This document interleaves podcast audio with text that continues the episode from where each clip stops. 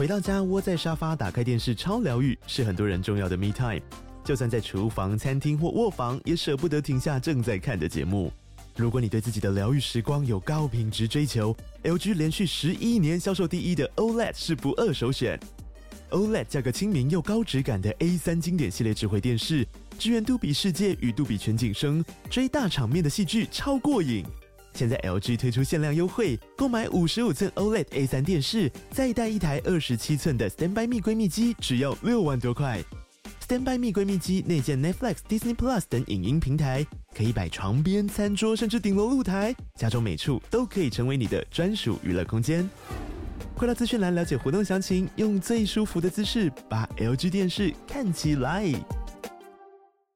哎，贵子，我问你哦，法克电台现在每一集平均收听人数有多少啊？大概有四万人。四万，四万是什么意思？四万就是四场小巨蛋演唱会。而且我们每一集其实都一小时以上嘛，所以比方说什么四万的超级铁粉。而且重点来了，这四万人他不是累积很久才到四万人。上线第一天就一万人，一个礼拜它就会有两万人，到了一个月就满四万人，之后还有长尾效应。所以也就是说，如果厂商你要夜配的话，这个产品马上就会在两场演唱会中露出，再摆一阵子就会变成四场万人演唱会露出。那我们听众有什么特技？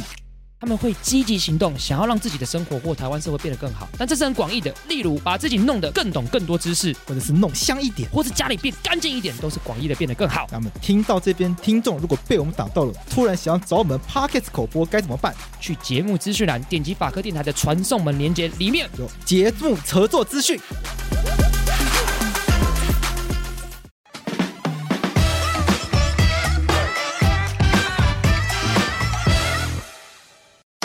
我是桂智，我是洛伊。你现在收听的是法科电台。好，开始吧。法律归法律，政治归政治。我是桂智，我是洛伊。哎，洛伊好久没有来录音，感觉。我看一下我们最近节目的安排好了，就有一种这个单元很久没有录的错觉。因为前面都在看八月十号播了一集，跟一粒百忧解，但好像也是那个你有跟他录吗？没有，是你，是你。对，你跟文成录的。OK，然后还播哦，八月中只播了一个土耳其大选。那个有你，对，对，那个有我，然后其他都没有你，对。然后七月的话，看起来除了那个聊天的政治贵智以外，好像其他的也没有你，对。所以整个七八月都在都是由悠悠来，悠悠。七月啦，七月有一集聊什么司法积极主义的，哦，对对对对对。那后面几乎就你都消失，因为你去录新节目，你要单飞，单飞。但我我我现在田馥甄。哎，田馥甄算单飞吗？他们不是单飞不解散吗？那个对，就不算啊。嗯，那个不是，他们不算，他们还是 S H E 会合体啊。哦，啊、在节目开始之前呢，跟大家宣传一个消息，我们在赖上面也开了一个社群聊天室，就叫法克电台录音室。欢迎收听我们节目的听众朋友，就是可以打开你的手机，打开赖，然后搜寻搜寻法克电台聊天室。那一样，我们会把链接放在。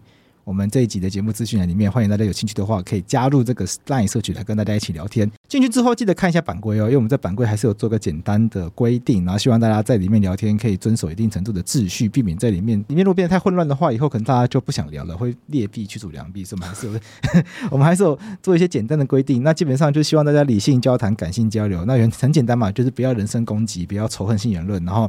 不可以有未经允许的宣传行为，然后基本上色情内容如果跟讨论的话题无关的话是不行的，因为有的时候常常这个东西的色情的界限到底哪里，第一个可能不是很清楚，再是有的时候有些话题难免就是会有一些色情的内容，譬如说性交易合不合法啊，那个也不算色情，就是它可能难免就是会有些比较露骨的东西，就是有一些社会议题的讨论难免就是会比较露骨的部分，所以在我觉得那个大家都可以有很，我相信我们听众朋友应该都有能力来判断，哪一些是。合情合理的，就还算可以接受的。哪一些是大法官讲的这个没有教育性、没有艺术性的 hardcore hardcore 对 hardcore 的部分？那就欢迎大家自己搜寻，或者是透过连结来加入我们的法客电台留言室，跟我们一起聊天这样子。对，OK，那我跟洛伊都已经进去了，然后廷义跟佑应该会进去。不过因为平常我们不一定有时有时间，什么都会回来。我们希望大家是可以在里面自由的讨论这样子。话说它这个功能叫 Live Talk，对，它那个就是它就是有点像 Clubhouse Live 的版本。如果我开启这个功能的话，是可以，我们现在聊天是会被大家听到的。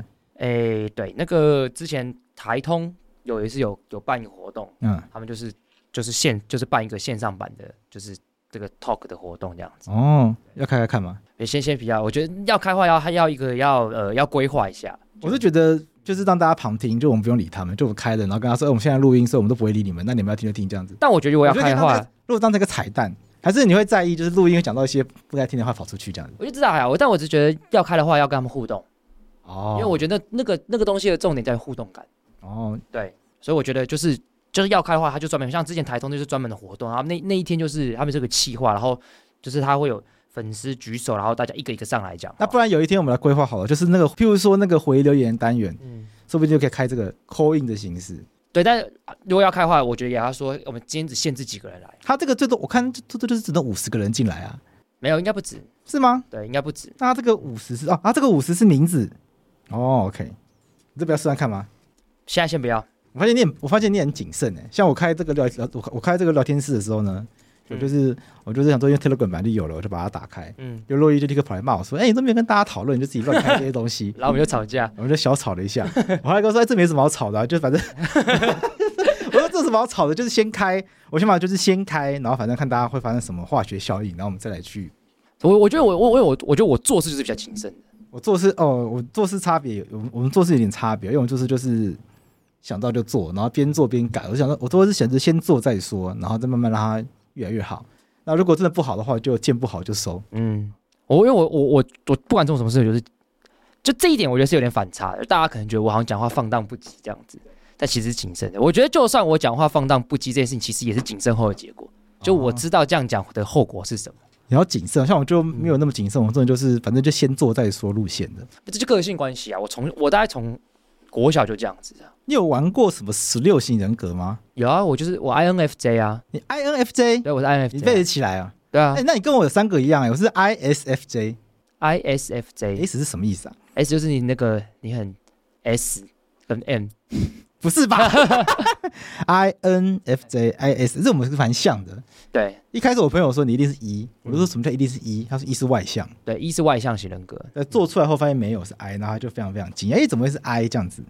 我我是呃我是外向型的内向型人格，外向型的内向型人格。对，我来查查看，为什么会问这个呢？因为最近刚好开学了嘛，然后这有跟听众报告过，就是我现在在学校念书嘛。对。但是因为我现在回去念研究所，我都已经三十四岁了，同然后同时间差不多入群的人都大概二十四岁左右，就少了十岁。然后这次是开学的时候，因为也办一个新生茶会，嗯，然后然后发现有一个很有趣的趋势，环节没有什么特殊，就是会有自我介绍。对。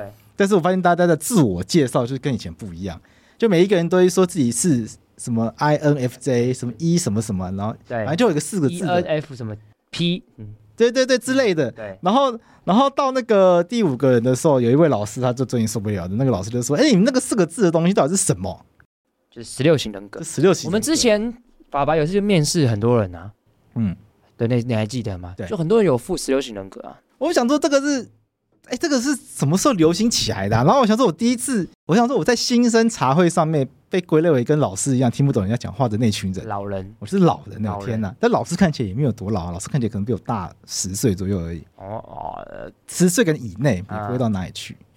就这个是，就以前大家不是会说，比如说我是什么双子座、双鱼座，对，然后比较厉害就是啊，我什么上升处女这种，顶多就是到这样。但看起来已经不不够用的。对，对，因为十二个星座。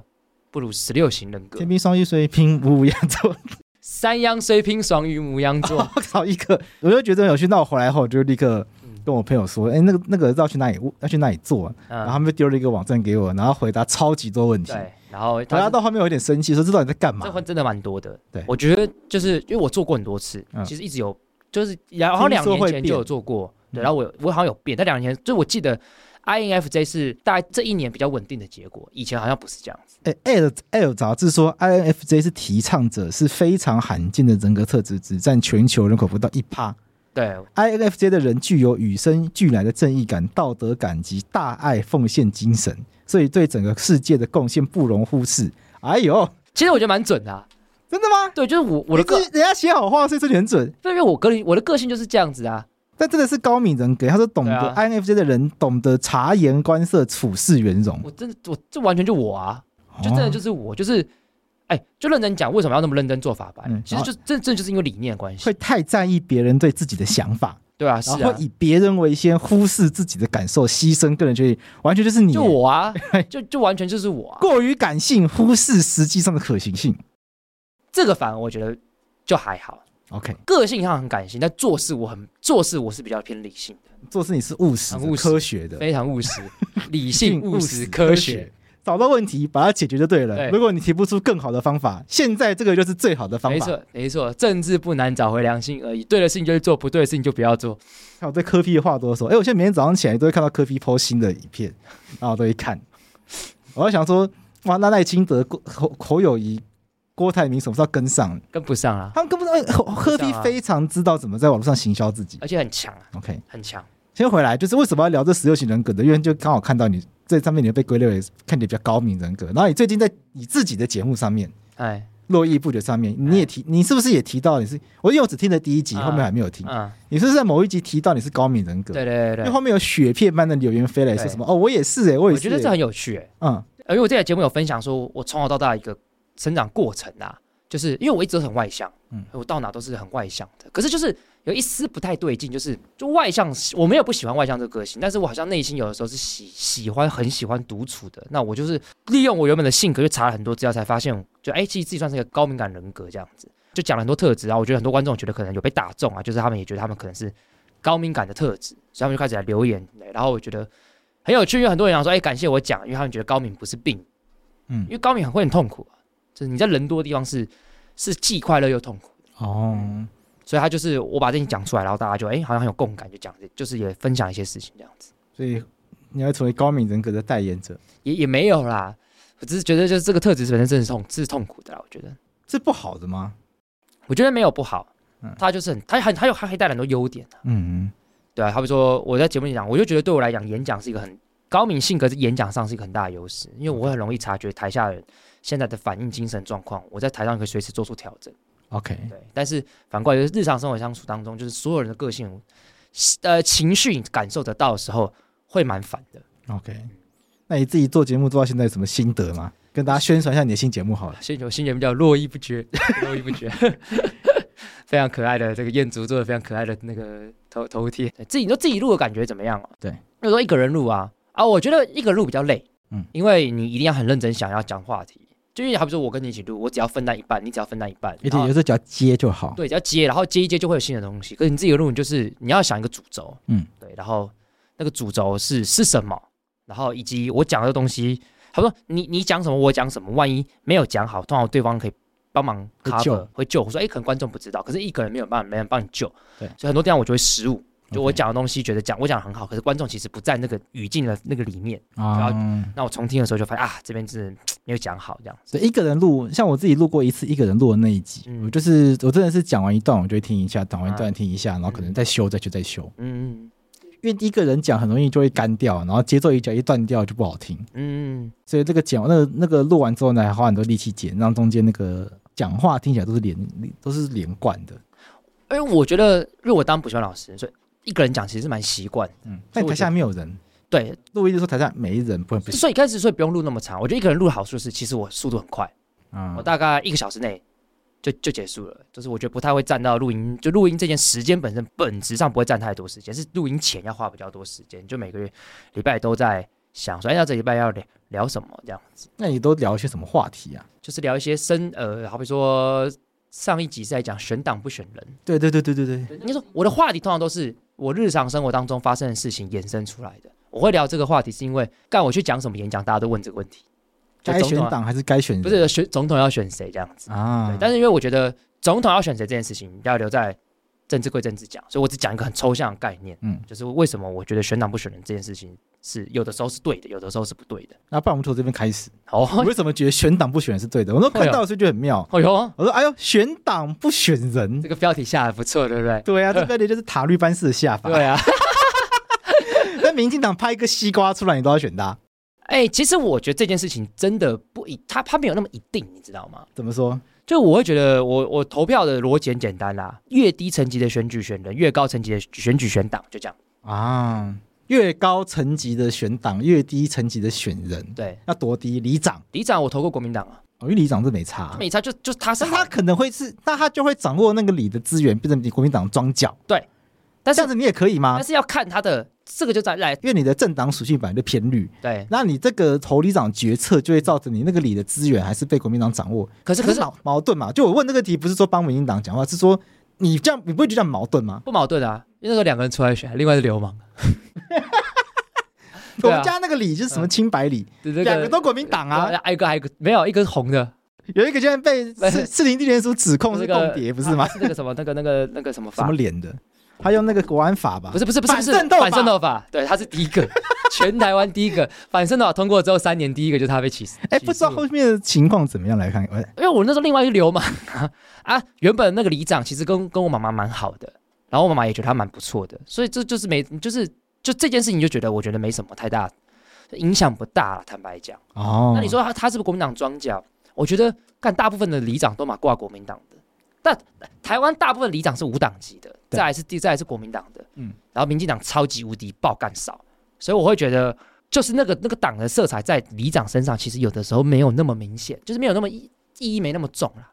国民党的总统候选人跟国民党的里长是差很多很多很多事情，但是他可以影响的事情很大啦，嗯差很大啦。对，差很大。但 OK，那你不觉得这个事件很妙吗？为什么里长这个层级的，就越往下面绿的真的是越来越少？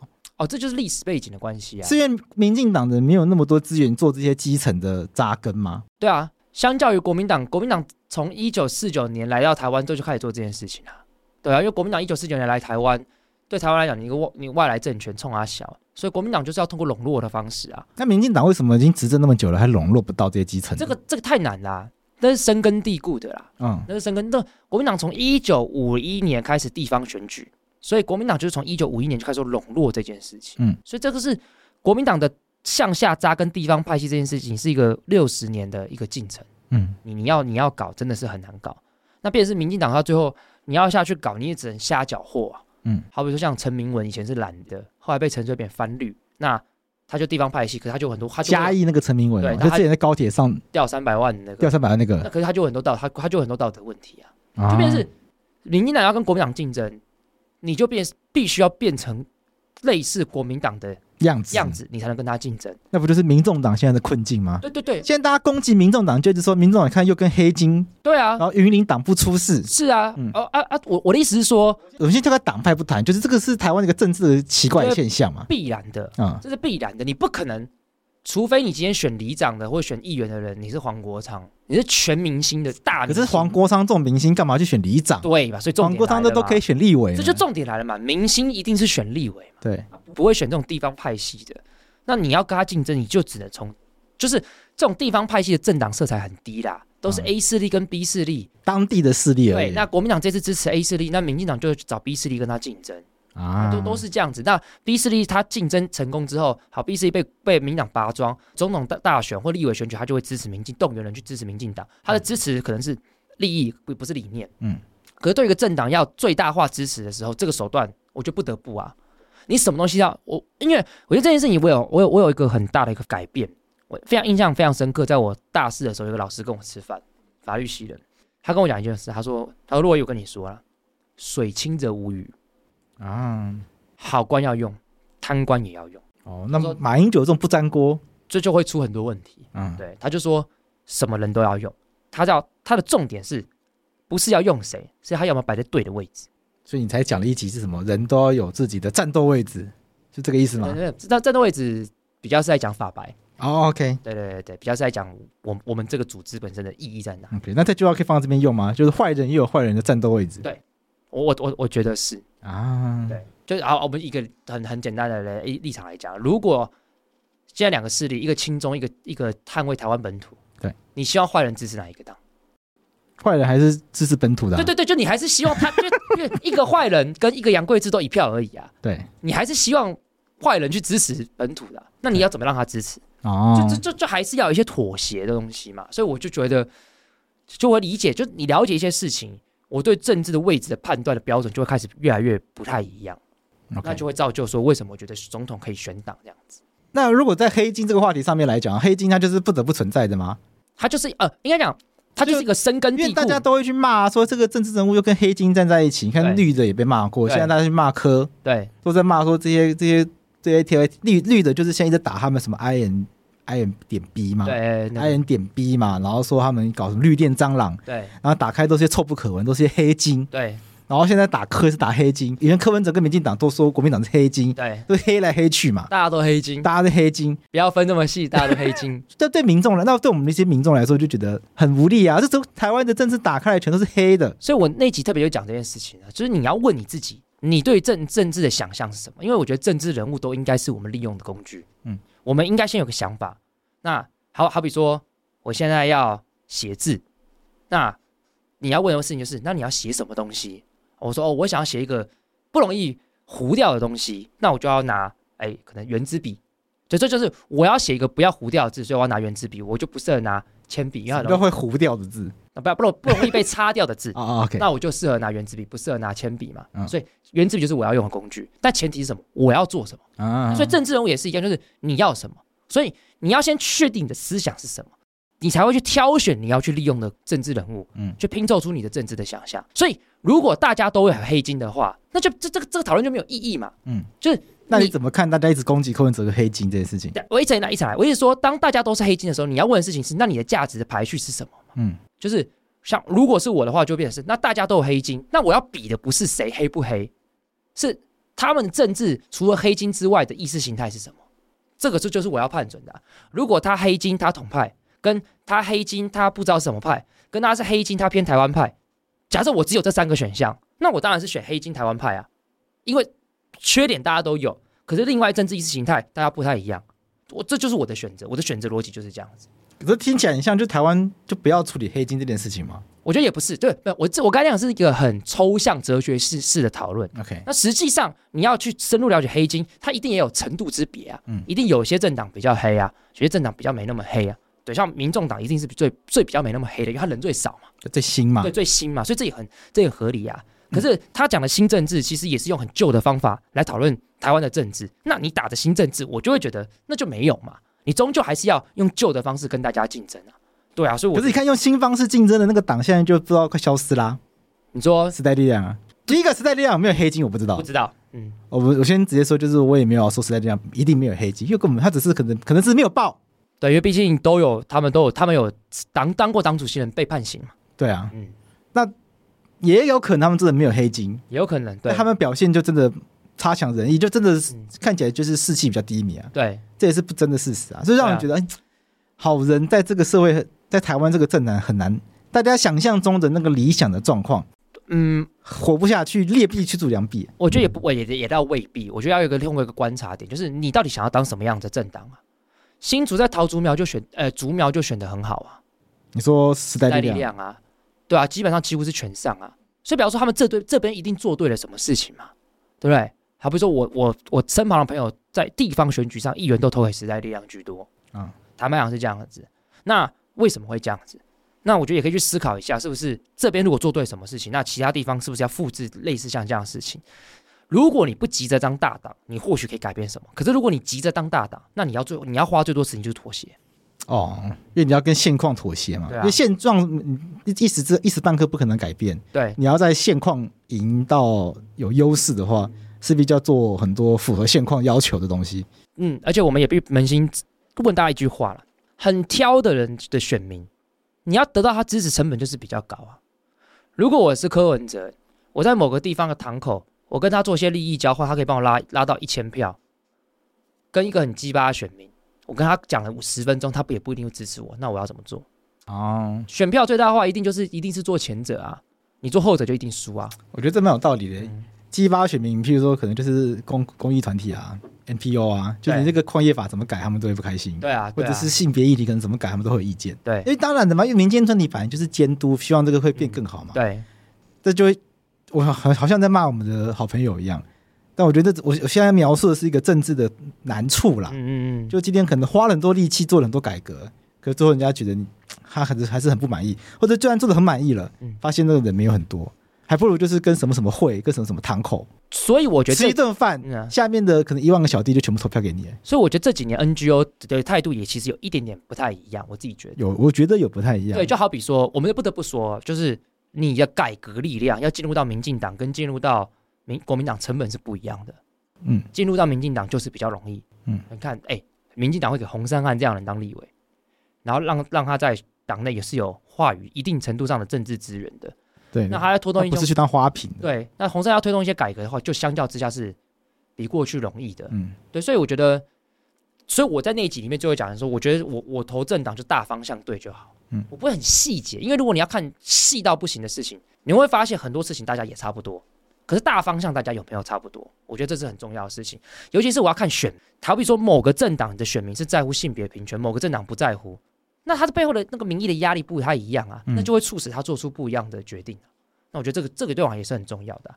我觉得我们国家就是人民就是太自以为是，永远都用选人不选党当做政治正确的一个语境，觉得自己很高尚。因为从小就被这样教的啊，选举就是什么选贤与能。对。但是你有想过，就已经暗示一件事情，选举就是选人，要从这个人的政见，对，以及他这个个人的操守来决定要不要投他。大家从小已经被习惯这样的教育。嗯、我记得我在节目里面讲说，我觉得看政见是一个很，我想我好像讲很激烈、愚蠢。你讲智障话是不是？对啊，我好像讲愚蠢吧，还是什么的？嗯、因为我我就说就是，如果就是政见根本不重要，所以你要对他了不了解这件事情，他他才是重要的。对啊，就是就是干好，我我今天写一大堆证件，写的超级好的。我我可能的最大能力就是就是写证件，我可能根本都做不到。那所以你要支持我嘛？嗯，所以重点是不是他写出什么证件？重点是你觉得你对他了解多不多，你才会判断他做的这些证件，你觉得他做不做得到嘛？啊，这才是重点。所以重点还是要了解这个政治人物啊。就说证件这件事情，以前政治人物都会出什么政策白皮书，可能两三万字。对，现在都比较没有这种东西了。应该还是有啊，我们之后来阅读一下，之后会找一下。对，我们之后来有时间的话，我们叫 ChatGPT 跟我们一起。分析一下，分析一下。但就算有，也不太会成为讨论的话题。对啊，对啊，嗯。所以，所以这就重点，就是因为你这个政策细到不行嘛，那我就会觉得，好吧，那就是你你你你有些政党他比较支持婚姻平权，有些政党不支持，那至少我投给那个政党，他就不可能做出违背婚姻平权的事情。那就比较不可能，对，就比比较不可能，就这样。我也不能说百分之百，那就投票就是这样子，他没什么了不起的。大家选人不选党的态度已经政治正确到，我觉得。我在节目上就说：“干，你挑挑伴侣哦，啊，那你的伴侣有一百分吗？你的伴侣都没有办法一百分啊！你伴侣有一大堆缺点啊！哎，为什么你对政治人物的要求一百分？你有病啊！因为他要掌握国家大权呐、啊，你大大家伴侣就只是在床上跟你开心，然后哎没没啦，然后还有什么生活？所以这更重要吧？这比这比更重要了吧？你说对啊？赖清德又不来我床上，对不对？这个画面不太美了，不太舒服。对啊，就是。”国家当然我们知道做政策很重要，但是其实它离你是很远的、啊。嗯，就是你很我们很假掰国家的事情，那你干嘛那么在意柯文哲没有中心思想？因为他的党就是没有中心思想啊。嗯，就现在就被他是一人政党啊，所以他跟他党是连在一起的。但是民进党跟国民党的那个等于没有那么没有那么大。就是民党民进党，我跟你讲，你看那赖清德的这那个台独立场这么激进，他要选总统，结果还不是修正成跟蔡英文一样。这就是政党的价值啊，对啊，然后啊，你你侯友谊干你就反核啊，你要去选总统，你还是说，哎，我也支持核电，我也支持九二共识，你还是要被迫跟国民党是政党是一样，就这件事情对来讲不是件坏事，至少它是稳定的，我们至少可以确保每一个人当总统不会因为他个人的意识形态差异很大，他整个政权颠覆，就是至少是国民党的样子，民进党的样子，大致上会怎么样，我们预测得到，这才是一个正常国家，我觉得应该要有的。样态。不会被太极端的人拉走，对，就这些，就算真的有稍微比较极端一点的，他也会被他也会被拉回来，对，因为这才是这这是才是对的事情啊，不会那么容易民粹了，对，没错，哦，就是我就觉得选人不选党这件事情，跟选党不选人要看你选什么位置，答案会不一样，他不应该是选人不选党才是对的，no，我我就认为不是。但你觉得立法委员要改成嗯，那叫什么？只投党的那叫什么？现在立什么制的？连立制啊，我觉得台湾不适合联，甚至就是全部都用不分区名单。我觉得台湾不适合，为什么？原因是因为我们我们已经采取了一个制度，叫做我们要选总统。当国家选总统的政治学上有个叫杜瓦杰法则，就是单一选区里面选出一个人，那样子的制度必然的结果就是两党制啊，这是个必然的结果。那你很多国家采联立制只投不分区，那是因为他们国家是内阁制，可是我们是总统制，所以总统制就必然两党制。那我会认为，我们的立院的选举也不应该有一个太利于多党制的制度，那会让政权很不容、很不稳定。我觉得，所以我觉得目前的并立制就是一票投人，一票投党，然后投人的七十三席，投党三十四席，七对七十三加六，然后三十四席，我觉得是一个比较稳定的制度。这两党制它就是自然形，就是它自然会形成两党抗衡的局面，因为最后只有一个人会赢。对，所以资源集就会集中在两个两大派系上面。它如果太散开的话，像像像现在蓝的看起来就太散了。对，现在蓝看起来就是有三蓝呃，别蓝好了，在野。前有有人留言骂我们说，那个带领又不是无党籍的，为什么说是绿营的？嗯，这以后那是什么口误吗？诶、欸，应该算是我们没有讲的很清楚啦。啊、我们说他绿营，但他确实是无党籍。啊、但为什么会说他绿营呢？是因为我们看很多新闻，就是会有民进党的帮他讲话。嗯，所以我们讲绿营，是因为觉得他可能在嘉义跟绿的人走比较近。啊，嗯，当然实际情况是不是这样？我必须承认我没有深入了解嘉义的政治。戴宁是嘉义市议员吗？还是嘉义县议员？我现在查一下，不然到时候又要被骂了。因为嘉义市跟嘉义县的地方派系又有点又不太一样。嘉义市议员，对，像戴宁他在羁押期间。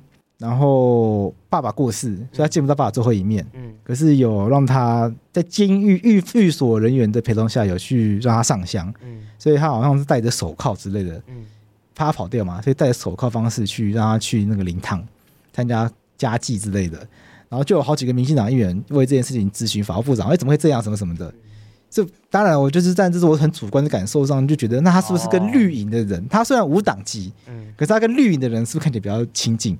那因为今今天绿那戴宁在上次那集里面并不是个重点啊，就是就是提到这个人啊，就过去了，所以就没有讲的非常清楚啊，那就被骂，对，就被骂，那没关系，就就就骂嘛，我们就就改正。就改正嘛，就戴宁，我们就他是无党籍的，嗯，那我可以说明一下，就当时会那样讲是这个原因，OK，啊回回来讲两党制嘛，所以两党制它所以你觉得两党制在台湾是比较好，对，因为就两党制它是简单来讲就是这样子的一个制度设计，它自然会形成两党的。对抗局面，我我我认真讲，因为台湾有中国的威胁，嗯，我觉得两党会比较稳定，嗯，因为你就是极端的立场，因为因为两党它都被吸进去，所以它它它的政治风险是比较低的。最好是这两党下面，他们自己也有各自的派系，对，就是这个党下面又有比较又可能有比较激进的，又有比较温和的，对，蓝营又有比较激进的，比较温和黄黄复兴啊，对。就是非常的爱中国的这种的，不一定要被大陆统一，可是他们想要以中国这样子的名义继续维持在世界上的一个地位。然后像那比较温和的，也许马英九或者也算比较温和的，反正只要反正只要中华民国能够延续下去，他叫什么都好，就中华民国在台湾也可以之类的。对，所以我就觉得这政治风险是比较低的。那你刚才讲到说在野为什么会分成这样啊？就是因为初选没弄好啊，就你的政党体质不好啊，就是怎么会没有初选？你就是因为初选，如果今天是初选做民调。郭台铭输了，他一定心服口服啊。他们理论上有啊，他们不是说有拿民调给郭台铭看吗？可是都没有公布啊，哦，所以大家都不知道啊。所以我觉得那就是政治初选的一个很重很重要性。如果政治风险要比较低，两党制是一个风险比较低的，但是两党制你的内部竞争就要就要很公平哦，这会比较好。那大家这样层层打上来的，我们的政治呃，我就觉得那个最后选上去的人，他的那个立场啊，是会比较稳定。嗯，我觉得，我就会，我就会觉得这样是比较好。就大家不要觉得政党很不好，政党应该要很好。我们选出来的人，就理论上一个正常民主国家，应该是谁上台都不要差到太多，其实是最好的。嗯，因为这最不影响我们的生活。那谁可以帮这件事情做到，就是政党。OK，我觉得我讲的很好，你讲得太棒了。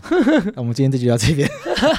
没有了。那讲到这边的话，你觉得高豪安这个案件，我跟悠悠在前几集聊过了啦。听听你看吧，你觉得高豪安这个案件是加分还是扣分？先一定是扣分。先讲，你觉得对对绿营是加分还是扣分？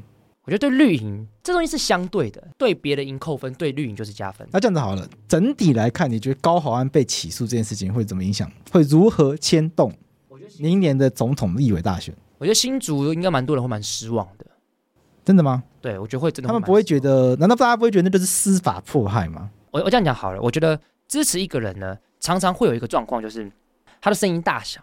当高虹安一被起诉，你支持高宏安的民众党的声音就会下降，那他这这个气势就弱了。嗯，对啊，我我我觉得重点在于是，其实有时候选举啊，大家常常会误会一件事情，就大家以为选举就是我要去支，我要去把不支持我的人变我支持者，其实不是。我觉得选举比较像是我能不能把我支持的人通通吹出来，就所谓的吹票率，这才是重点。哦就好比说，好，国民党支持率四成好了，完，民进党支持率是三成五，好，假设是这样子。嗯，那为什么民党还是会赢？因为他吹的票率是比较高的，那就会大于国民党。三成我几乎都出来。对，可是来的可能来一半。对，所以你这个东西，它可能会让吹票率是下降的，就是民众党支持会觉得，干，那好不容易当选一个市长，妈还这样子，他就不想投票，或者是说啊，这反正出来选也不会赢，他这个支持率就会下降。哦，所以你不是看中间选民摇摆选民如何去争取？对，因为我觉得中间选民大家有时候过度会放大中间选民这件事情。怎么说？就我觉得中间选民可能没有大家想象中这么的多啊，我觉得。你觉得大家心中基本上都有一个定见，大家都自以为中间选民，但其实你都不是。那你觉得怎么样的算中间选民？或者你举例，嗯，你觉得什么样的人他自称中间选民，但你觉得他根本不算？我不知道。我觉得在台湾这个是应该更特别，就是在台湾中间选民这件事情会有点吊诡，就你对国家的想象就会取决于你对哪个总统支持啊。那可是每次做民调的时候，都会有大概四成的人说还不确定啊。我觉得这 always always 在这个选战刚开跑的时候，就算到十一、十二月，嗯、你去问，嗯，还是会有大概三成、两成的人说他不确定啊。很好，那这一群人就被定义成摇摆。我觉得那什么是中间选民，你知道吗？就是他对政治真的比较不了解的人。哦，他对国家意识形态他没有什么特别的想象，他觉得那不重要，都可，以，我不在乎，要管理生活。生活比较重要，讨论那些事情干嘛？台湾能赚钱，豁出的去前进来就好。谁可以帮助我赚钱，我就支持谁。我觉得中间选民是长这个样子，嗯，所以中间选民就酝酿了民众党肥沃的土壤啊。就这一群是，他可能对价值想象可能是比较没有固定的，他就容易比较被吸引这样子。我我这边也要批评啦，我就说，就是每个人在乎的事情不太一样。嗯，就是蓝绿现在因为都是用统独，嗯。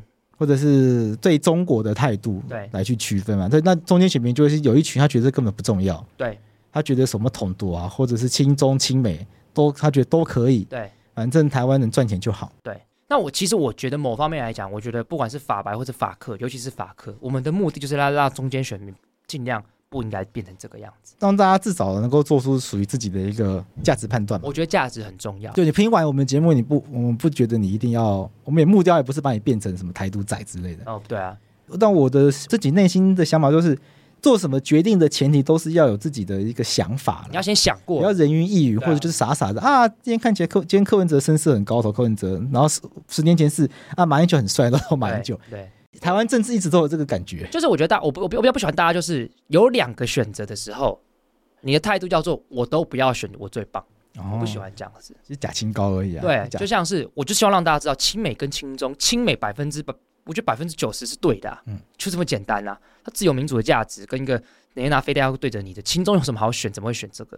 这这这两个东西它就不是一个天平的选择啊，嗯，对啊，就是你要吃大。不是不是什么大便口味的咖喱跟咖喱口味的大便，不是，这就是咖喱跟大便。OK，对啊，那我我觉得在节目里我就想传达这个价值啊，就我觉得亲美很重要。OK，那如果你觉得亲美很重要的时候，你的政治上想法，你你就比较不容易轻易的摆动。我觉得在政治上想法轻易摆动的人是危险的，因为你根本不知道你自己要什么。像是谁你知道吗？馆长哦，一下韩国瑜，一下蔡英文，一下柯文哲，这种就是他其实更不知道自己要什么。所以他会认，他会认知失调。我觉得他接下来一些风言风语会更多，因为他就他认知失调，他会一直在一种自我否定的过程当中，就是哎、欸、我错了，哎、欸、我又错，干我又错了。他会他一定会讲一些更奇怪的话。这问题就是他从来不愿意好好的认真思考，到底什么样的东西才是值得追随的。对，他就变成今天谁比较红，嗯，我们就跟着他走。对，他就就就是这样子啊。嗯嗯嗯。大家有之前讲过一句话，有点讨厌的。好，就是有一次蔡英文呛习近平，他说：“我们的总统终于像个男人了。”哦，对啊？像等下像你一样男人吗？为什么总统一定要像男人？对啊，跟像男人一样听起来比较笨呢。嗯，对啊，就只有肌肉没有脑子。对啊，就我一直就是我虽然一一男，但我觉得女生做很多事情是比男生更成熟、更稳重的。对对啊，所以我就觉得摇摆价值这件事情，它应该是一个过程啊。但如果你一个人到四五十岁还很容易摇摆自己的价值，那其实是有点危险的事情。那理论上，每一场选举应该都要观察这场选举到最后左右选民关键的那个东西是什么。对，每一场选举应该都要出来，就是都会有一个自己独立的特色。对，像上次就很明显，就是台湾的主体性嘛。对，因为韩国瑜实在太糟糕了。但我觉得啊，然后又遇到香港。对，但我觉得上次选举的状况是因为韩国瑜太糟糕了。他不是蔡英文怎么样，是韩国瑜太糟糕了，所以韩国瑜把很多票都倒到。他把等于是韩国瑜把中间选民都推到蔡英文那边。不过韩国瑜还还是拿了五六百万票，不是吗？五百多，哎，五百多万。他会让觉得支持韩国瑜的人看起来像个智障。就那时候有那样，那个社会上有这样气氛。韩国瑜拿了五百五十万票，对，其实还是蛮高的啦。其实，还是蛮高的。我们这样讲好吗？说投韩国瑜的人是个智障。呃，我不我不是这样讲，我是说韩国瑜那时候打法会让大家社会气氛会形成一个叫做投韩国瑜人像个智障，会会我说会不会变成这样子很不好的这样子？除非你本来就很爱韩国瑜是韩粉，对，不然就是没有什么没有特别爱韩，也不也没有也没有特别爱菜，嗯，也没有特别喜欢宋楚瑜，还有个宋楚瑜嘛，对。他他，他就觉得韩国瑜这个状况不是很很讨喜，就变成说我投韩国瑜，我是会被大家笑。我刚好我我觉得我刚刚讲的太激太激烈，就是你投给谁会被大家笑，那个这个这个效应一旦出来，对那个政治人来讲就是很危险的。哦，我举个例子嘛，就因为我住内湖嘛，就大家常常笑我说啊，你是不是投过蔡正元？对对对对对对，我就说我就坚持说我没有投过蔡正元。那所以你投高嘉宇吗？这个让我不知道怎么回答。哦哦，这个就先讨论到这边。但我政党票投时代力量啊，我知道这你之前讲讲过。对，所以我觉得商周那个那个那篇新闻对侯友谊来讲，生活会蛮伤的。有点点点嘛，会有真的蛮伤的。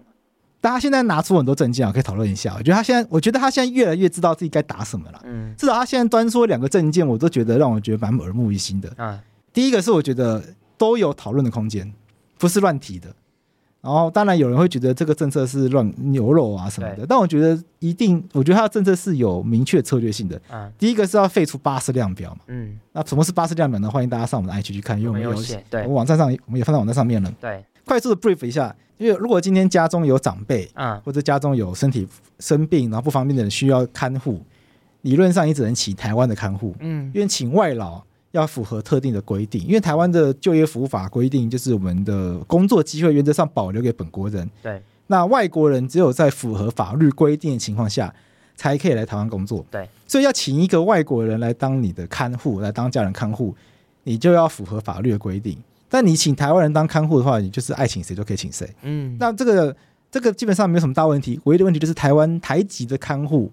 费用比较高，对，一个月的月薪可能六七万，然后 SARS 那个 COVID COVID nineteen 过后呢，可能要变更贵，嗯，所以很多的民众实际上是负担不起的，嗯，所以必须要请外籍看护，嗯，那这个外籍看护呢，它费用可能比较低，一个月可能就是两三万，对，但是你就变成家人要请的要被照顾的那位。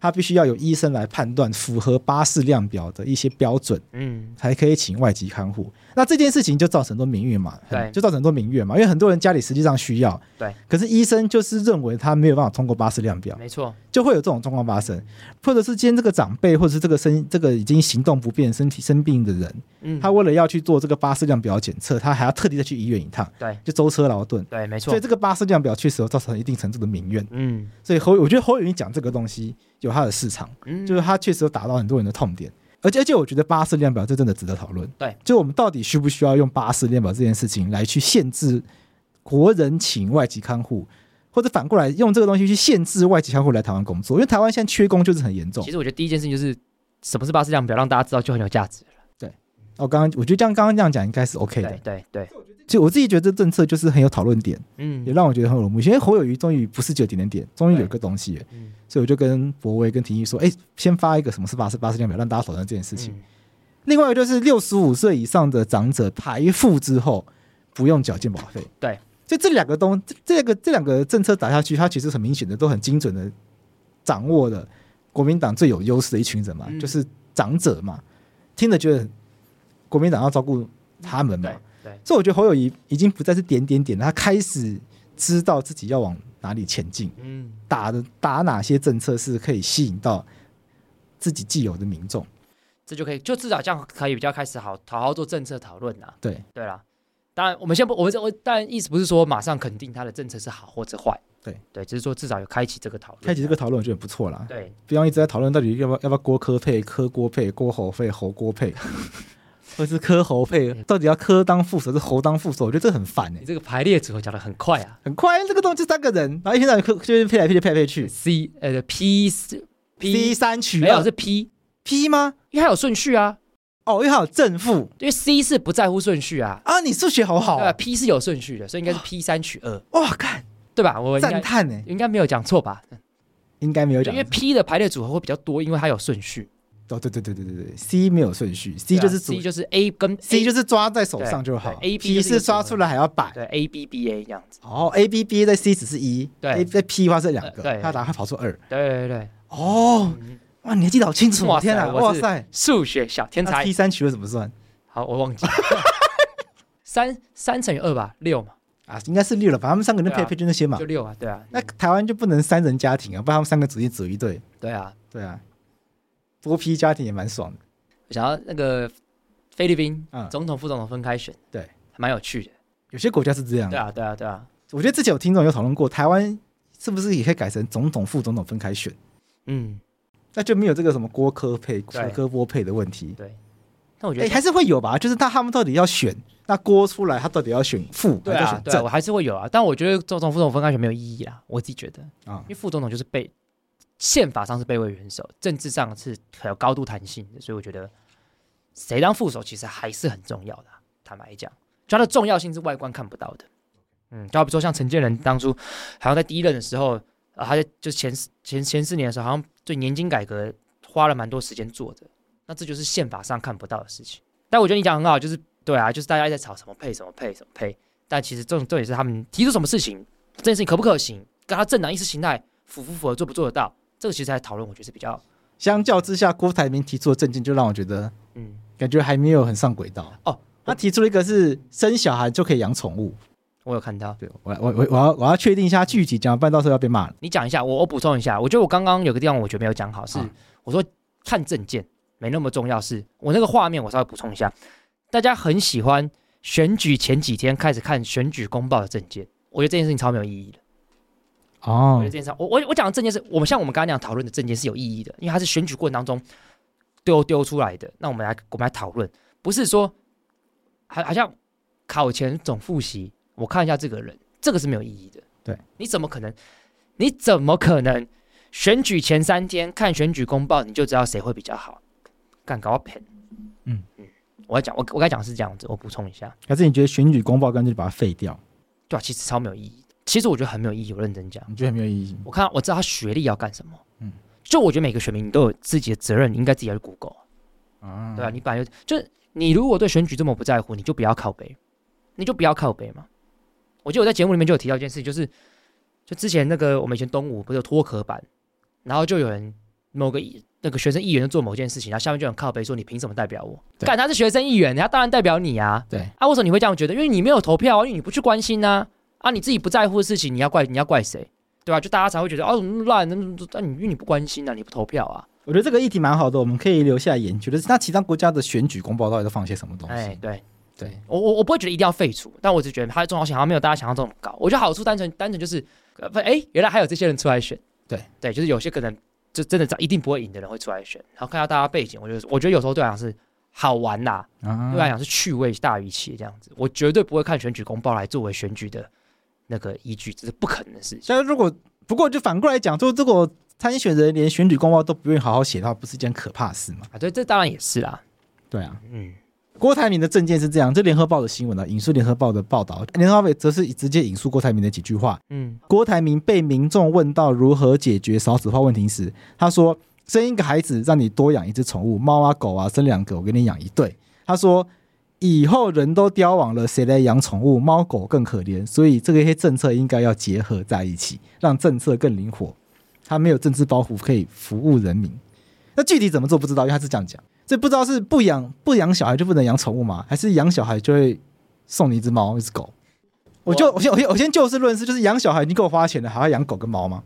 而且我像像我就不喜欢了，嗯，我就我就不喜欢养宠物了。所以这个政策就让我觉得不知道是讲给谁听的，对不对不知道讲给谁听的对青年来讲，因为那时候我们的朋友的群组就讨论这个，大家就直接说，就已经不想养小孩了，难道还要花钱养跟狗跟猫吗？对啊，对，所以就是这个政策跟侯友谊比较，侯友谊的政策就知道他要打谁，听到、我我可以预测听到的有些人会开心，嗯但这个政策就是喜欢猫或喜欢狗的人听到也不会开心。这种我要先生小孩嗯，才能养狗跟猫吗？那我都已经生小孩，我哪有时间再用弄狗跟猫？然后果然就台湾首富的想法跟大家不一样。那你刚刚那句话，你讲他这个证件里面有一句话我最在意啊啊，我没有包袱。你觉得他有包袱？干林老师，你包袱最多了。怎么说？我跟你讲，最没有包袱的其实是赖清德，因为他就因为他就是他等于是叫定于一尊，所以他其实就是他只要巩固民进党支持者，做他自己就好。可是你现在郭台铭民调是最低的、啊，你要做的事情就是你要去挖别人的东东西嘛。那你就挖别人东西的时候，你你要不要跟别人交换？你要不要妥协？你包袱一定最多啊！你要是能选上，你一定是各方势力妥协下，你最后运气很好选上。你选上之后，你要还的债或者你是还最多的。人家要还人情是还最多的。对，而且有些东西可能是金钱，有些有些东西是金钱可能没有办法衡量的哦。所以你不要骗我什么包袱。我跟你讲，柯文哲跟郭台铭包袱其实才大，他们要到处一起去挖别人的势力去扒庄，那个包袱才大。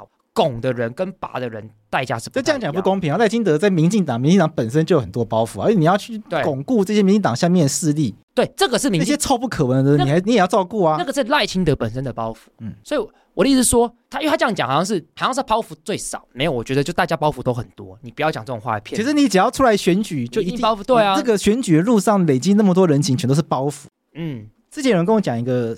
观点我就觉得很有趣，他就是，大家是攻击蒋万安啊，嗯、但我他的意思就是蒋万安这么年轻就选上市长了，嗯，这过程一定受了人恩惠很多，嗯，所以他说他这一任市长一定当然不开心，嗯，因为他这个市长就是他势必得做很多事情去还这些人情，啊、不然下一届没得选，对，这个当然这一句这一段话，呃，是不是事实或者是公不公正，大家可以再讨论，但我觉得他反映出一种，我觉得他就反映出你的观点嘛，嗯，选举的过程中本来就是在累积很多的人情，对。他也在消耗自己过去累积阴德。对啊，对啊，对啊，对啊，对啊，就是要要说自己没有包袱这件事情是很奇怪的，尤其是无党籍的人应该会更困难，选举过程就更困难，就是骗小孩啦。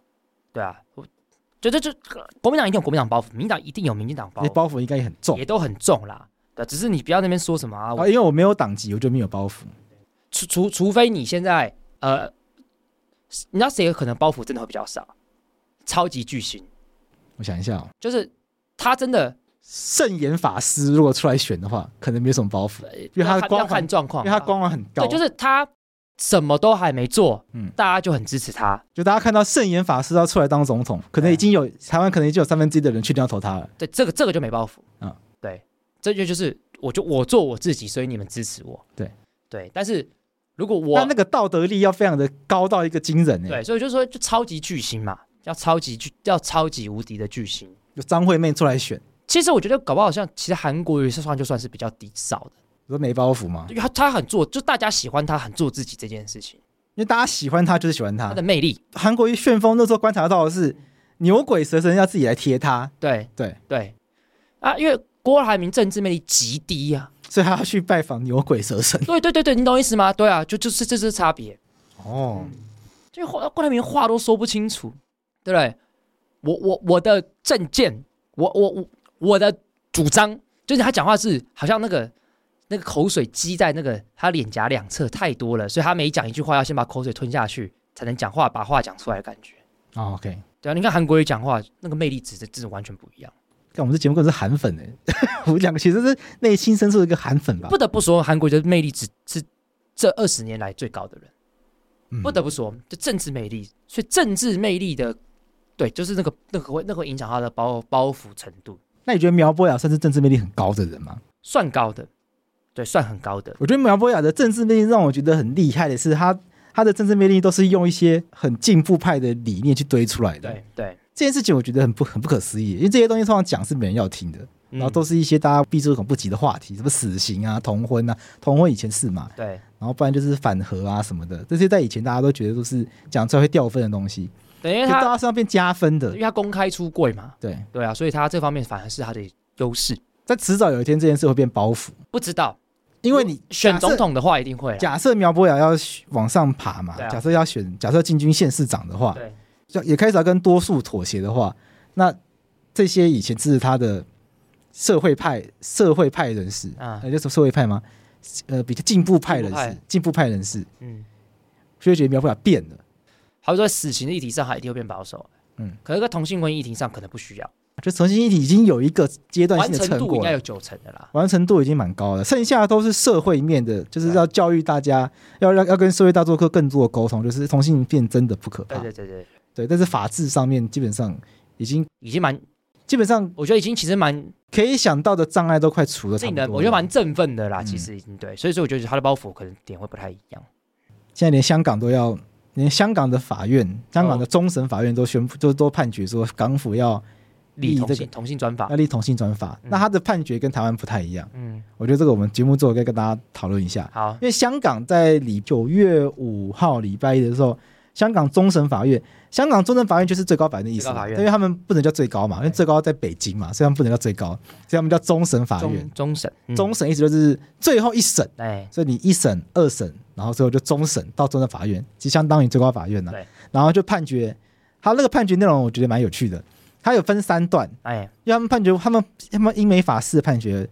会很明确讲，他们就直接列三个问题，就是上诉人提出了三个问题，请法院解答。对，第一个问题是香港基本法跟香港人权法案，嗯，是否有保障同性恋的婚姻自由？对，他们答案是没有，没有。他们认为香港基本法跟香港人权法案所称的婚姻自由只限于异性恋。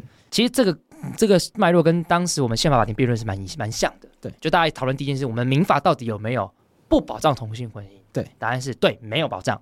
所以我们才要讨论，那要不要这样子？我觉得香港的判决跟台湾判决结果很不一样。嗯，台湾的判决，譬如说我们看四字，它不都会有一个判决，然后其他人在写字意见书嘛？对，他们判决不是，他们判决从第一段到最后一段，嗯、就是一整一份完整判决。嗯、可是前面七十段，嗯，是首席法官写的不同意见。啊，就首席法官，因为他是首席，所以他可以先写。嗯、他把他意见讲完之后呢，后面再列多数意见，所以才会变成多数意见法官开始写他们讲他们要讲的东西。真的、哦。然后下面。就还有一个不同意见法官，他的意见在最后面，嗯、所以他们的整个判决书是砸在一起的，听起来蛮不好的，很不好，很不好阅读。就然后我在看的时候，一开始我就看看了前七十段之后，然后这结论怎么跟我在新闻看到不太一样？因为他怎么都觉得不行。新闻明就说他判决是要求要立这个同性专法，嗯、后来才发现，哎，这一段意见从头到尾都是首席法官的意见，可这都不是主要意见。首席法官认为他不支持同性婚姻。首席法官想法是这样，他认为香港基本法跟香港的人权法案有保障同性婚姻，不保障同性婚姻，嗯、但也不禁止。嗯，所以要不要保障？他说保障同性婚姻这件事情是听起来很诱人的一件事情，嗯嗯、因为会让香港成为更包容的城市。嗯，但是要不要做这件事情，法院没有权利做任何决定。哦，他就是跟这个想法就是很嗯，基本上是某一派保守保守派的。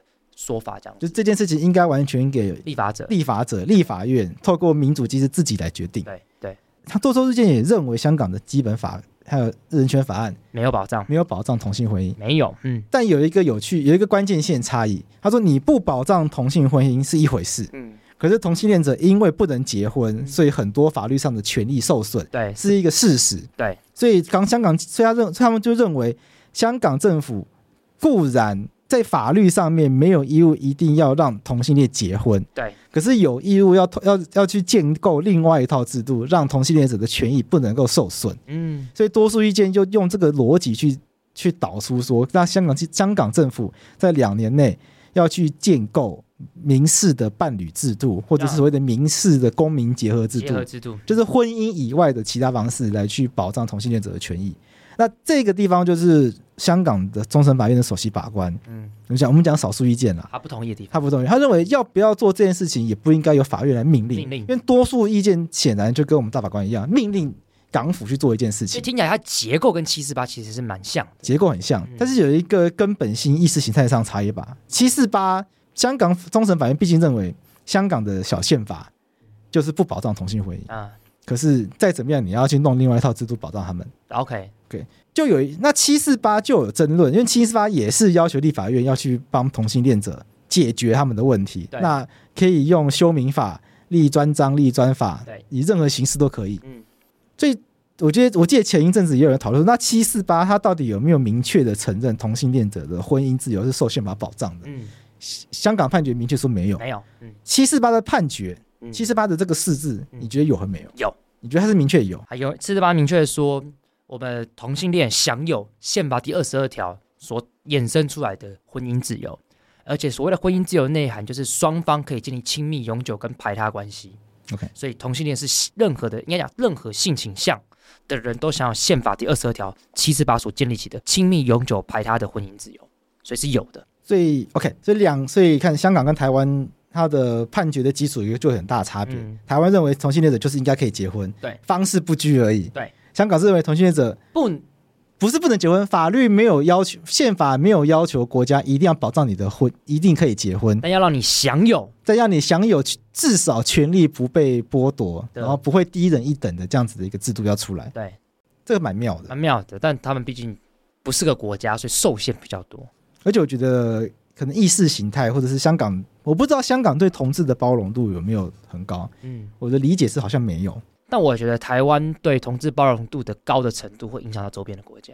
我相信应该有吧，因为我觉得这个判决的结果跟七四八很像，很像啊。对啊，其实就是他也是说两年，他他他他结结构很像，嗯，但只是说有理由不一样，有一些差异，但是结构是像，结论也很像嘛，就是反正不管讲两年要修法，两年要立法，对，嗯。所以我我礼拜一看到这个新闻的时候呢，我说，哎，这个新闻很重磅哎，怎么台湾的媒体中央社有出一篇报道，然后其他媒体好像没有太太关注到这件事情，已经没有，就这就是。那个，我们我们已经到后婚姻平权时代了。对，我觉得我们觉得是理所当然的事情。婚婚姻平权已经是理所当然，它已经是一个不需要特别被好像拿出来 argue 的事情啊。对，可能要 argue 的事情是，可能还有一些文化上歧视，这个需要 argue。但制度我们已经好像已经到了一个里程碑。当然，我我自己觉得其实专法还是不好了。对对，但是从内涵来讲，没有太大的差别了。那就再努力看看嘛。如果过再过十年，大家更能接受的话，也许大家就可以接受。那其实也不需要专法。对啊，你搞两套法律，大家也觉得麻烦。干那那套法律，啊什么都准用民法。对 对啊，我们现在就定了一套法律，然后全部都里面所有东西都是说按按民法，按民法，按民法。其实现在做法大概是这样。对啊，所以就是其实是我觉得是没有什么太大的意义啦。对，但是这时候为了公投妥协等等之类的，其实就会变成这个样子。不过香港判决是这样规定的话，它就有可能最后定出来那套法律。它的保障内涵可能会比异性恋差了啊，还有可能有这样的状况。台湾目前是没有，我们连我们连收养都一样了，所以这样这样终于可以收养了，这很有趣啊！同性恋收养制度变跟异性恋一样，其实是应该大新闻呢、欸。你没有变大新闻吗？这就没有变大新闻啊！真的、哦，就我，所以我必须坦白讲，那些护家盟，你不要说你多爱婚姻，你爱多婚姻价值，你根本不关心你在 argue 的议题啊！哦，说不定你这样骂人家不，你搞搞不好人家骂得很凶啊！就我就都没有看到啊！啊，我追踪那么多互加盟的东西、欸，你有追踪互加盟的东西？都追踪啊，我什么都追踪啊，所以我就觉得我都没有看到啊，因为我就觉得，哎、欸，同性恋现在跟异性恋收养制度是一样、欸，哎，这个是违反常理伦理的事情、欸，哎，就你们要出来讲话都没有啊，说不定他们进步啦，他们已经接受这件事情，就有可能啦，有可能，我可能就是，我觉得，我觉得他们可能就是算了，干这样，哦，对啊，对啊，但我会觉得，哎、欸，同性恋收养能收养小孩很好、欸，哎，同性恋每收养一个小孩，就是在解决这个社会上有一对不负责任的异性恋家庭。啊，所做出来的事情，但这这个太过武断了。太过武断，有些人可能是有一些状况，有些状况可能是女生可能被她是被害人。对对对对，有有也可能各种也是有这种状况。但是我说，但一一定有一部分就是很不负责任的人。对对，那我觉得他是在解决这件事情的。对对啊，而且他的他可以让这些小孩子得到的爱是。就算不要说异性恋夫妇不负责任，他们可能就真的经济能力差不能养。对，那不管怎么样，还是有人解决这个问题嘛？对啊，小孩是无辜的嘛。而且而且我相信，其实同性恋家庭长大的小孩一定会比异性恋家庭长大的小孩更好，因为他会看见这个社会家庭的组成有更多更多的可能，他的社会包容性应该会更高。嗯，我相我我坚信相信这件事情。不，大家现在传统的观念都是担心这些小孩自卑，哎、啊，我没有爸爸，我没有妈妈，他是两个妈妈两个爸爸，他很奇怪。这句话很可怕。嗯、那单亲家庭怎么办？哦，对啊，就是好比说，我假设没有爸爸，你没有爸爸，你只有妈妈，别人还可以选爱我两个爸爸。对啊，哦，对啊，所以我我自己觉得这个这个这个，我觉得是不成立的，而且这些东西都建立在歧视的人身上啊。就大家本来就应该要拿掉对同性家庭、对于单亲家庭的歧视。我们就节目到尾声的啦，嗯、他最后就进入到一个我觉得很很根深蒂固的观念啊，就是家庭到底是不是应该要一父一母？嗯，因为大家会觉得同性家庭。同性恋者收养不好，是因为他没办法，他不符合大家对一家庭想象。家庭想象，他不是一个男的，一个女的嘛，他不是爸爸妈妈，嗯、对，他是爸爸爸爸或妈妈妈妈妈。对，那单亲家庭，大家越来越能够接受。至少不会用异样眼光去看待，那以前会嘛？以前会觉得啊，我没有爸爸，我没有妈妈，我爸爸发是我爸爸在哪里我不知道，我妈妈在哪里不知道，我家庭变这样，一定表示说我的爸爸妈妈有问题的。以前会觉得，那大家就会对单亲家庭的小孩投以可能可怜的眼光啊，你爸爸妈妈一定是有问题的人。嗯，那对这个单亲家庭的，不管是妈妈照顾的话，照顾的话，也会觉得啊，你们一定是婚姻失败。对，就会投以这些眼光。对。所以对单所以单亲家庭，他们也承受了很多没有必要承受的污名。对，没错。对，对啊、但根深蒂固的问题是，那家庭应该要是一夫一妻，一个爸爸一个妈妈吗？三个爸爸两个妈妈可不可以？要挑战这个观念的话，我就会让这个问题突然变得很难。我觉得这已经是所有的台湾人就从小到大被教育就变直觉式的一个道德的品味的问题。我看过一本书，他就他说道德有些从他道德有些情况就是品味的问题。嗯，就大家觉得你这你这你这个状态就是品味不佳。嗯，对，嗯。但我自己觉得这三个爸爸两个妈妈，嗯，你这个家庭怎么那么淫乱？好棒哦！我自己觉得啦，家庭最重要的事情是爱啦，没有其他的事情。一个人也可以很爱，三个人也可以很很爱，一个人可以完全缺乏爱，一对一一夫一妻也可能是很糟糟透的家庭。嗯，所以我觉得去讨论这些数字，有它有它的必要性，有它的意义在。可真正最重必要的事情，其实是是是，我觉得有没有爱这件事情，就是这个家庭里面的人，他们到底彼此有没有接纳彼此嘛？然后有没有办法照顾照顾彼此？对啊，我觉得这这才是最重要的，这才最重，就这这就是内容嘛，内容才是最重要的。对啊，如果三个爸爸两个妈妈他们相处超级愉快，那也很好啊。嗯，对啊，但实际上大家知道这有困难嘛？对，因为大家知道 两个人相处就够累了，还有五个人，还有五个人。对对对，所以我觉得大家也不用太担心啊。就如果今天有五个人，他可以结为家庭，过得很快乐，我跟你讲，凤毛麟角了。这五个人应该都蛮厉害的。我觉得我如果我应该都蛮成熟的我，我绝对拒绝。我拒绝不是因为我觉得这样不好，我没办法。你同时有两个太太，我没办法。你不觉得这不是很多男人的梦想吗？哎左左拥右抱，一张床上同时抱两个。大家想象这件事情的时候，只想打炮而已啊。对，对，我想跟两个人打炮。我想一些三 P 的话，对啊，三 P 很好啊。但其实你真的他妈的，你要二十四小时相处的时候，我跟你讲，累死了。我跟你讲，我我最多就一个，而且两个太太等于有两个岳父岳母，有两组，对，就就是两组长辈要照顾。这讲到底就是开放式关系啊。对对对，这其实另可以聊另外一集啦。就开放式关系，我看过很多论文啊，就是不会比较快乐啦，也不会比较不快乐。看每一个人需求，就要要前提就是没有大家想象的那么简单呐、啊，又不是皇帝会有对啊，这太监帮你做过这些东西。就我觉得好有好有点开放家庭，想要几个人都可以，你也不用担心不会有那么多人组成超级多人家庭啊，又麻烦，麻烦呐、啊，麻烦的要死，一个人一个人都快受不了了，还要搞两个人，还要搞，还要搞四个人，对呀、啊，怎么怎么可能？而且还要先学，而且还要先先能够理解，哦，怎么还两个自己打炮，那我没有参加。对，但有些人的家庭主持可能可以啦。啊、嗯，但但就是不是每个人都这么容易，对，对，所以我觉得本质还是爱啦，我觉得本质还是爱啦，那个才是最困难的，也才是最重要的事情啊。你们讨论家庭组成，那没有那么重要的啦。我之所以想要在节目中讲这个，就是因为我觉得现在终于到了比较能够谈这个话题的时机，因为以之前谈，因为之前在谈这个同性婚姻、婚姻平权之后呢，后家盟不都会说这是毁家吗？嗯。那其实真正的毁家的概念是这个，对，不是说同性恋结婚就会毁家，同性恋结婚没什么毁家的，其实还是拱家。对，因为同性恋结婚是用传统的逻辑架构，对，然后把吸纳进来，把同性恋吸进去传统价值里面。所以同性恋现在结婚，大家能够绝大多数能接受的事情是，他们也是两个人，对，然后单偶制，单偶制，然后要，然后他们的婚姻是符合传统的传统的秩序，对，就这两个人相爱，然后他们可能都会愿意照顾彼此的长辈，对。这就会是一个好的同性恋家庭。哎，对，其实两边的长辈也非常认同，对他们这样的组合。其实这样也是蛮传统的。这其实很传，这其实这其实怎么看？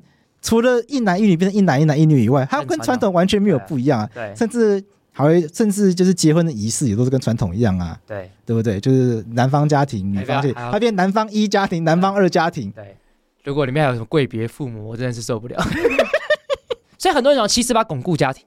对，其实他没有毁家，是他更拱。嗯，对，很多很有一些毁家派是批评七十八点这样，认为他更巩固家庭。对对对，就同运里面确实有人觉得这个同性恋为什么要去搞结婚这件事情，放大了家庭的价值。对对啊，就像以前只有异性恋被催婚呢、啊，现在同性恋也要被催婚。哎，什么时候要结婚？要结婚？哎，你可以结婚了吧？对，你现在可以结婚，你要结婚了吧？就就变这样，你可以出柜了吧？对啊，都可以结婚，干嘛不出柜？对，就开始有这种奇怪，出柜更过分啊！对，在出柜要尊重大家的意愿。假设他出柜了，他是可以被，他就会被催婚的。不过讲到这个，就题外话，就前一阵，就前一阵子有一些咨询，嗯，有一些咨询，我就觉得，即使现在的婚姻平权已经走到这个程度了，我觉得社会的社会对同志那个压抑，可能造成那个创伤。不是大家想象中那么简单可以解决了，嗯，因为确实就有一个有一个当事人问我说，他想要处理他往他他离世之后财产要怎么样可以给他的另外一半？啊？我就问他说，那你们还没有登记婚姻吗？有登记婚姻就很简单，然后他就直接继承了，嗯，他就说哦，他们应该不会登记，然后就有一些私人的理由，这就不讲。但是我觉得那就是看得出来，即使有法律这样的制度，还是很多人有那个包袱，包袱他不能出柜嘛，一结婚就出柜了嘛。所以，即使法律有这样子，法律就变很友善了，嗯，社会看起来还是没有这么友善。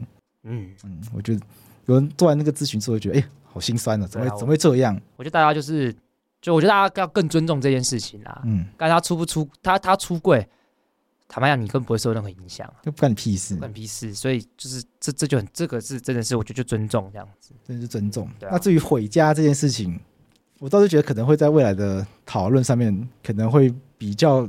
我我不我不知道台湾的舆论或台湾的民众有没有能力往这个方向前进了，但我就提出一个挑战嘛。那接下来三个人、五个人，可不可以可不可以组成家庭？